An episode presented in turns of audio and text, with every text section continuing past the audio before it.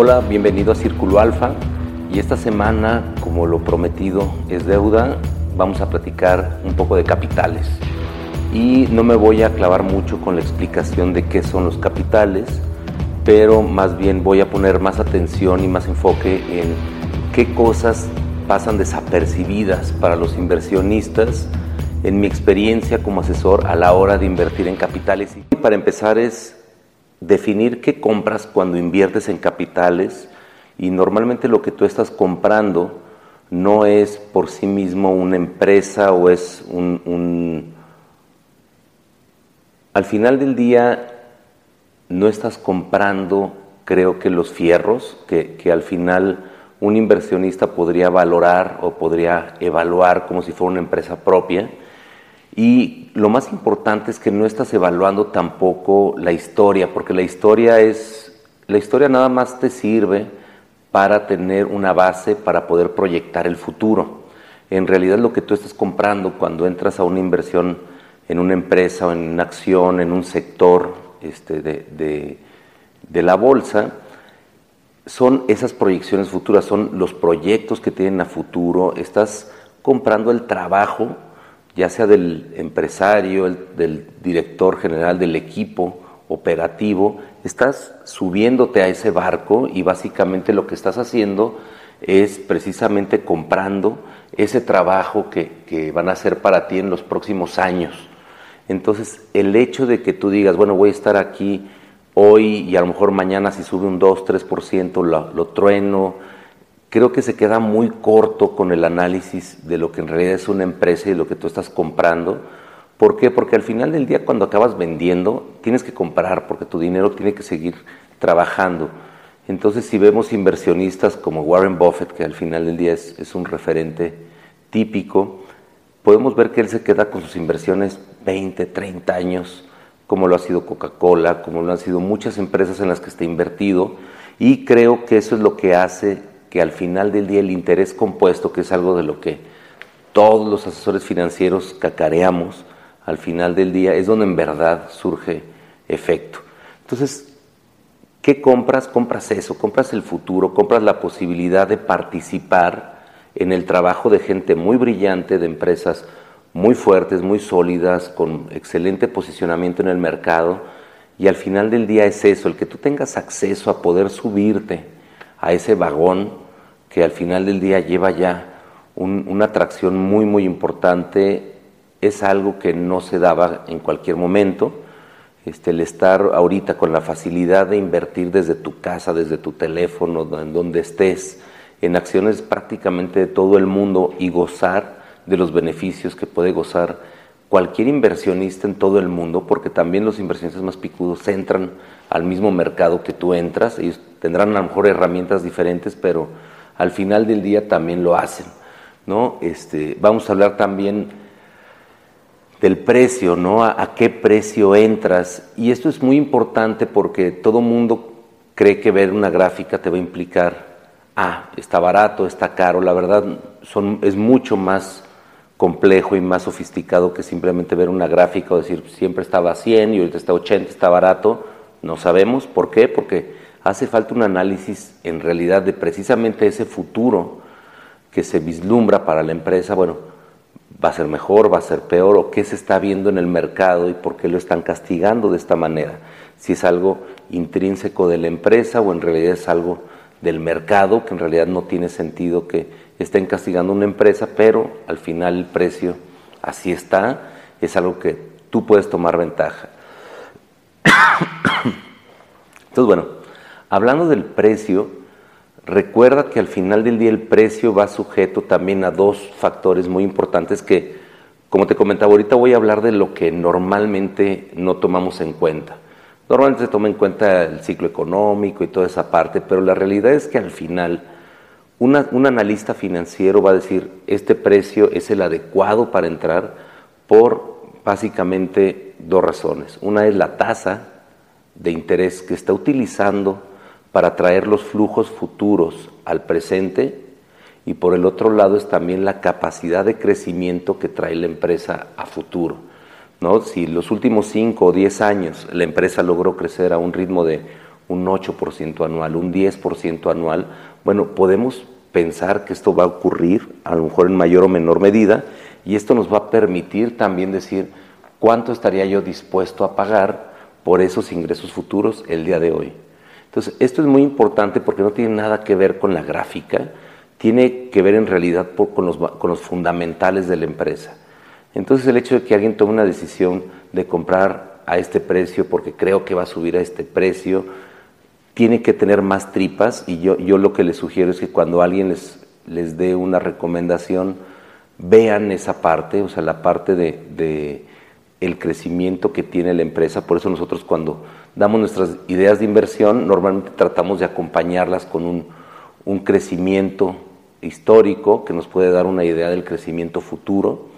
Y obviamente con empresas tecnológicas, empresas que no tienen ese historial, es más difícil, pero al final del día podemos sí empezar a, a, traspolar esos crecimientos hacia el futuro. ¿no? Entonces, bueno, ya entrando en las ventajas de invertir en capitales, este, como las vemos desde este lado, obviamente la parte del interés compuesto, que ahorita lo voy a explicar de una manera un poquito más, creo que sencilla, pero, pero también me voy a ir relativamente rápido para no meterme en tanto tecnicismo. El interés compuesto es la posibilidad que te da la inversión de ir generando también interés sobre tu interés o el rendimiento sobre el mismo rendimiento que te pagó en el pasado. ¿Qué quiere decir? Que si una empresa genera utilidades, ¿qué posibilidad tiene de que esas utilidades también te generen en el futuro más utilidades y que esto tenga este efecto exponencial que deja de ser lineal, sino empieza a tener una curva este, más pronunciada, una pendiente cada vez más pronunciada. ¿Por qué? Lo voy a explicar de esta manera. Si nosotros viéramos un periodo de 20 años y nosotros traemos una tasa a lo mejor de un 15%, por decirlo así, más o menos una tasa del 15%, estamos tal vez duplicando nuestro dinero cada cinco años. ¿No? Digamos, si se quedara reinvertido este dinero, al cabo de cinco años estaríamos prácticamente duplicando la inversión inicial. ¿Qué quiere decir? 100 mil pesos aquí, tendría yo 115 y estos 115 poder invertirlos al mismo 15%. Entonces, esto sucede porque al final del día las empresas tienen esa posibilidad de crecer y obviamente crecer con un cierto margen de utilidad que normalmente conservan. ¿no? Si tú tienes una casa en renta por un millón de pesos, pues sí, a lo mejor tú vas a cobrar ese, ese, un porcentaje el primer año, pero la casa no te permite reinvertirle y que tú generes otra vez el mismo porcentaje de renta que el año anterior, pero ahora sumándole la renta del año anterior. ¿Qué quiere decir? Que esto no te permite reinvertirle a esta casa porque pues, al final ya está construida ¿no? y no te va a generar necesariamente más dinero por no gastarte la renta o por no sacarla.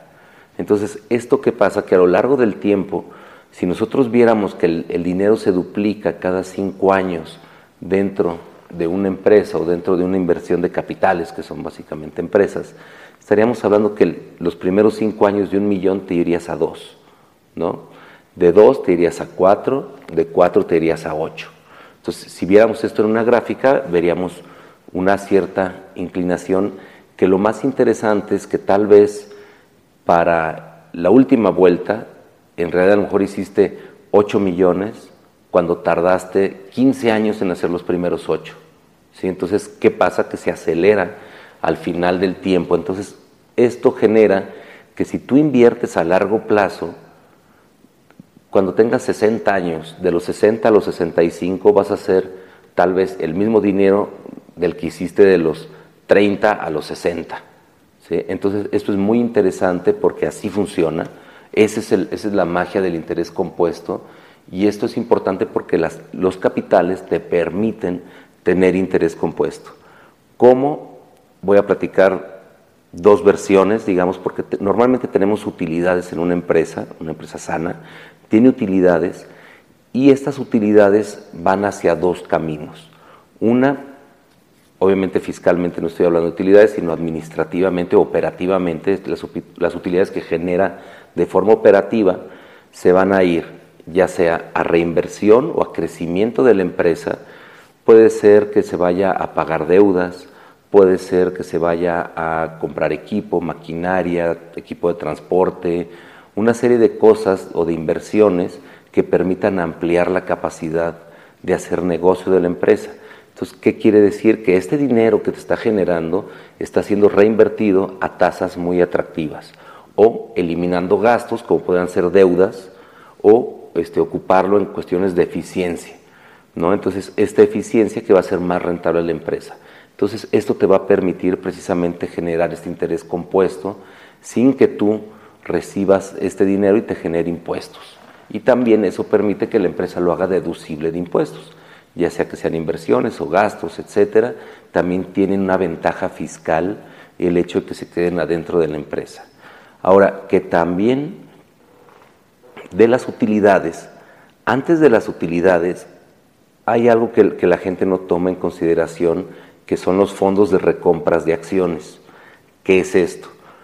De las utilidades que ya la empresa decidió que no va a poder hacer nada con ellas, que quiere decir que ya no hay maquinaria que comprar, ya no hay plantas en que invertir o deuda que nos convenga este, liquidar, prácticamente se va a quedar con esas utilidades. Y de esas utilidades puede ser un fondo de recompra de acciones, que significa que cuando lo considere necesario, va a poder empezar a hacer este fondito con el dinero de todos los socios y eventualmente poder salir al mercado y recomprar sus acciones. Esto quiere decir que si tú quieres comprar acciones, perdón, vender acciones, a lo mejor le estás vendiendo y quien las está comprando no es otro inversionista, a lo mejor es la misma empresa a través de su fondo de recompra que lo que está haciendo es quitando esas acciones de circulación. Si antes había un millón de acciones y de repente se reduce a 900 mil, podrías apostar que esas 100 mil acciones fueron recompradas a través de estos fondos para recompra de acciones. ¿Qué quiere decir? Que también si tuvo un millón de pesos de utilidad y si va a repartir un peso por cada acción, ahora que son 900 mil, bueno, pues se va a repartir estos 100 mil pesos en estas 900 mil acciones. Entonces ya en lugar de que te toque a peso, te va a tocar de 1.09. parece que es insignificante, pero al final del día esto acaba sumando y sumando y sumando precisamente a esta tasa de retorno que a lo largo de, muchos años, de 15, 20, 30 años, vas a empezar a ver cómo la acción de estas empresas se empieza a, engordar. ¿Por qué? Pues porque también se están eliminando estos socios o estas acciones en circulación y concentrando la propiedad de la empresa en menos acciones y por ende se distribuyen las utilidades entre menos acciones. Entonces, esta es otra forma en que tú como inversionista en capitales ganas. ¿no? Por una parte está el crecimiento propio de la empresa que está generando, por el otro lado está esta recompra de acciones que básicamente es evitar o concentrar cada vez la propiedad de la empresa en menos acciones. Y bueno, la, otra parte también es, son los dividendos. ¿No? Los dividendos que al final a ti te pagan, hay empresas que pagan cada año, hay empresas que al final ellos determinan mediante asambleas este, el pago de dividendos. Entonces, bueno, que a lo mejor es un 3%, 4%, 5%, 10%, dependiendo del año, dependiendo del tipo de empresa. Pues bueno, estos son también rendimientos que te están pagando estas, estas empresas, ¿no? O, tus empresas, ¿no? Y bueno, tenemos este, también pues, la otra forma de, de ganar dinero, que es vendiendo. ¿no? Y vendiendo, ¿qué implica? Pues que ya acabó tu ciclo con esa empresa. Lo más probable es que tengas una ganancia de capital. A lo mejor tú compraste hace 10 años a 10 pesos y ahorita está en 19. Pues esos 9 pesos te los estás ganando. Hay que recordar que de algunos años para acá la ley ya te está cobrando un 10% de las utilidades por cuestión de, impuestos sobre la renta. Entonces también lo tienes que considerar que al final tu utilidad este, va a tener ahí un impacto fiscal. ¿no? Es menor que a lo mejor algunos otros tipos de, de ingreso que puedes tener, pero al final del día existe esta, esta tasa. Entonces, ya redondeando un poco, recordar que cuando tú entras a capitales, no únicamente ganas porque compraste en 10 y vendiste en 19. A lo largo del tiempo puede haber muchas ventajas, como son la recompra de acciones, el crecimiento propio de la empresa, porque no es la misma empresa que valía hace 10 años, no es la misma empresa, o sea, si ves las ventas, si ves las utilidades, todo han cambiado en estos 10 años y entonces una empresa que tú estás comprando en, en, 10 y vendiendo en 19, no necesariamente podríamos decir que es utilidad, porque en realidad es el valor intrínseco que también ha logrado tener o aumentar esta empresa a lo largo de los años. Entonces es importante que también lleves un registro de temas de dividendos, de que lleves un monitoreo de las acciones en circulación de estas empresas, porque si empiezas tú a ver que están utilizando estos fondos de recompra para quitar acciones de, del mercado, pues bueno, eso te beneficia directamente a ti. ¿no? Entonces, dividendos, recompra de acciones, la ganancia de capital que puedas tener y la misma reinversión o el crecimiento que hace operativamente la empresa. ¿no? Entonces, esto es lo que hace a, a los capitales tan atractivos. Y yo creo que como conclusión, el hecho de que hoy por hoy tengamos acceso a empresas, acciones de todo el mundo, desde un Google, desde Facebook, desde América Móvil, Cemex, y todo el mundo prácticamente, y también activos también de otro tipo, creo que hace que, estas épocas sean muy interesantes, porque al final del día, pues te da acceso al trabajo de, pues si eres fanático de Jeff Bezos, el hecho de que digas, bueno, pues yo voy a estar invertido en su chamba, este, con la chamba de su equipo operativo y ejecutivo, este, con Elon Musk, si te interesa lo que está haciendo, bueno, pues que puedas tú participar de la chamba. Él se levanta todos los días a trabajar por ti al final, obviamente por él también, pero sus, sus accionistas van de la mano, ¿no? Entonces el hecho de que tengas gente así de brillante, levantándose todos los días y compartiéndote esos beneficios futuros que puedan tener, creo que es algo muy interesante y es algo digno de querer participar y la realidad es que por eso estamos haciendo estos videos para tratar de, entusiasmar a la gente a que invierta en capitales, de que se den cuenta de las ventajas, las bondades y, no es jugarle al mercado, no es jugar a la bolsa, en realidad es, es, poder participar activamente dentro de las empresas más importantes y más este, atractivas del mundo, ¿no? O de un país, ¿no? Tanto a nivel local como a nivel mundial puedes hacerlo. Y yo creo que todo mundo debería de estar invertido en capitales, en mayor o menor medida, pero nadie justificaría que no estuviera, porque todo mundo al final del día tiene esa necesidad patrimonial, que algo bien importante que tampoco hablamos es la parte inflacionaria, la inflación al final del día es el principal enemigo del dinero.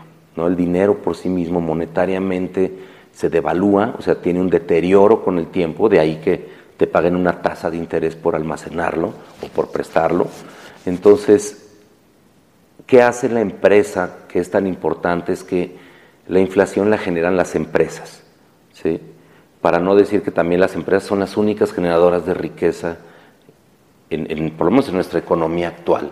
¿No? Cualquier empresa, o sea, una empresa o una riqueza siempre proviene de una empresa, digo, por lo menos cuando es legal esta riqueza, este, pero siempre viene de ahí. ¿Por qué? Porque es la que genera valor agregado. Precisamente el hecho de tú tener insumos que valen 10 pesos o su costo fueron 10 pesos y tú le pones un sobreprecio y lo vendes en 15 pesos y alguien está dispuesto a comprarlo porque ve un valor en, en este producto, precisamente ahí es donde se genera la riqueza. Se genera riqueza también inclusive para el que lo consume, pero también para la cadena de valor que, está detrás de ese producto. Ahora, de ahí se explica también que por una parte genera riqueza, pero también cuida a los socios de la inflación. ¿Por qué? Porque si estos insumos aumentan un peso de, su costo, ya en lugar de 10 están en 11, la empresa automáticamente va a decir, pues sabes qué, pues ya no lo vendo en 15, lo vendo en 17. ¿Por qué? Pues porque al final del día los insumos ya están más caros. toda la competencia lo está comprando más caros y al final, si yo estoy generando valor para el consumidor, lo más probable es que esté dispuesto a pagarme ese, ese, ese precio. Y es ahí donde, en este caso de México, el INEGI va registrando los precios de los productos y efectivamente va detectando inflación. Y hoy por hoy en México hay inflaciones de 5, casi 6%, que es el aumento que las empresas han transmitido al consumidor precisamente para proteger a la empresa, proteger sus márgenes de utilidad y por ende proteger a sus accionistas y el patrimonio de la empresa y por ende de los accionistas. Entonces, también es bien importante considerar, aunque no sea un beneficio una ventaja de invertir en capitales como de manera de rendimiento, sí es una ventaja en un tema de protección patrimonial. ¿no? Obviamente también hay empresas que pueden perder dinero, ¿no? y también hay empresas que no pueden transmitir tan fácil ese aumento de costos al, al consumidor, por eso es importante analizarlas también desde ese punto y decir, bueno, ¿qué empresa tiene un producto si es Coca-Cola, ¿no? Y vemos el costo de la Coca-Cola desde los últimos 30 años, vamos a poder cómo la Coca-Cola ha logrado transmitir precisamente ese, ese costo, ese aumento de costos que ellos tienen hacia el consumidor.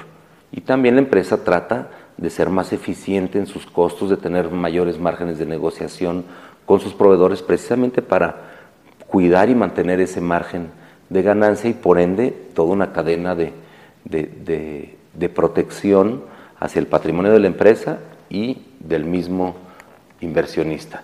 Entonces es bien importante también considerar esta parte inflacionaria, porque si tú lo tienes en el banco y te pagan una tasa, sí te pagan una tasa, pero a eso hay que quitarle la inflación. ¿sí? Entonces muchas veces tú estás sujeto a un impacto directo en la parte de deuda, si estás invertido en deuda, la inflación te pega, porque lo único que tú tienes es dinero.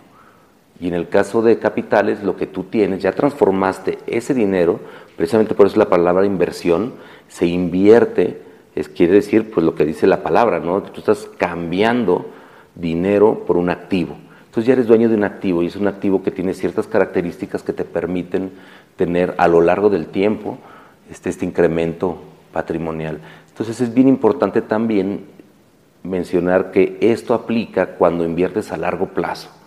¿no? Normalmente nosotros no estamos hablando de trading, que por trading hablamos de comprar ahorita y vender en una semana o en dos semanas o en tres meses. ¿Por qué? Porque evidentemente los proyectos de las empresas no son de un mes, dos semanas, tres meses. Yo esto yo creo que delimitaría la línea entre el trader, que el trader es un especulador, que podrán tener herramientas y ciencia detrás de esta especulación y, es válido, este, pero la línea del inversionista es otra. ¿no? Una cosa es invertir precisamente en este futuro y otra cosa es especular que el precio de hoy pueda tener una cierta variación en el futuro, ya sea hacia arriba o hacia abajo. Entonces yo, yo separaría esas dos. Hay muchos traders que hacen dinero, pero yo sí te recomendaría como inversionista, si tu objeto es invertir, no permitas que hagan trading con tu dinero, a menos que lo hagas tú y que sepas perfectamente lo que haces pero normalmente ahí vienen las historias de terror en, ese tipo de, inversiones donde en realidad es una especulación, se vale, no tengo nada en contra de los que les gusta el trading, pero al final del día sí me gusta separar las dos cosas. Entonces, bueno, pues básicamente esos eran los temas que yo consideraba que debes de tomar en cuenta en la parte de capitales. Obviamente se ha hablado muchísimo sobre este tema y vamos a hablar más, pero por ahora creo que son los puntos claves para poder determinar cómo es de atractivo para ti este, la inversión en capitales y que también estos sean algunas, algunos puntos que puedan también motivarte a hacerlo si es que no lo has hecho y que si ya lo haces también pues ayudarte a, a, verlo de, de ciertos puntos de vista que tal vez no habías visto. Entonces, pues, bueno, eso es todo por esta semana. Espero que les haya gustado y recuerden seguirnos este, inscribirse en este boletín si aún no están inscritos en circuloalfa.com. Muchas gracias. Nos vemos la próxima semana.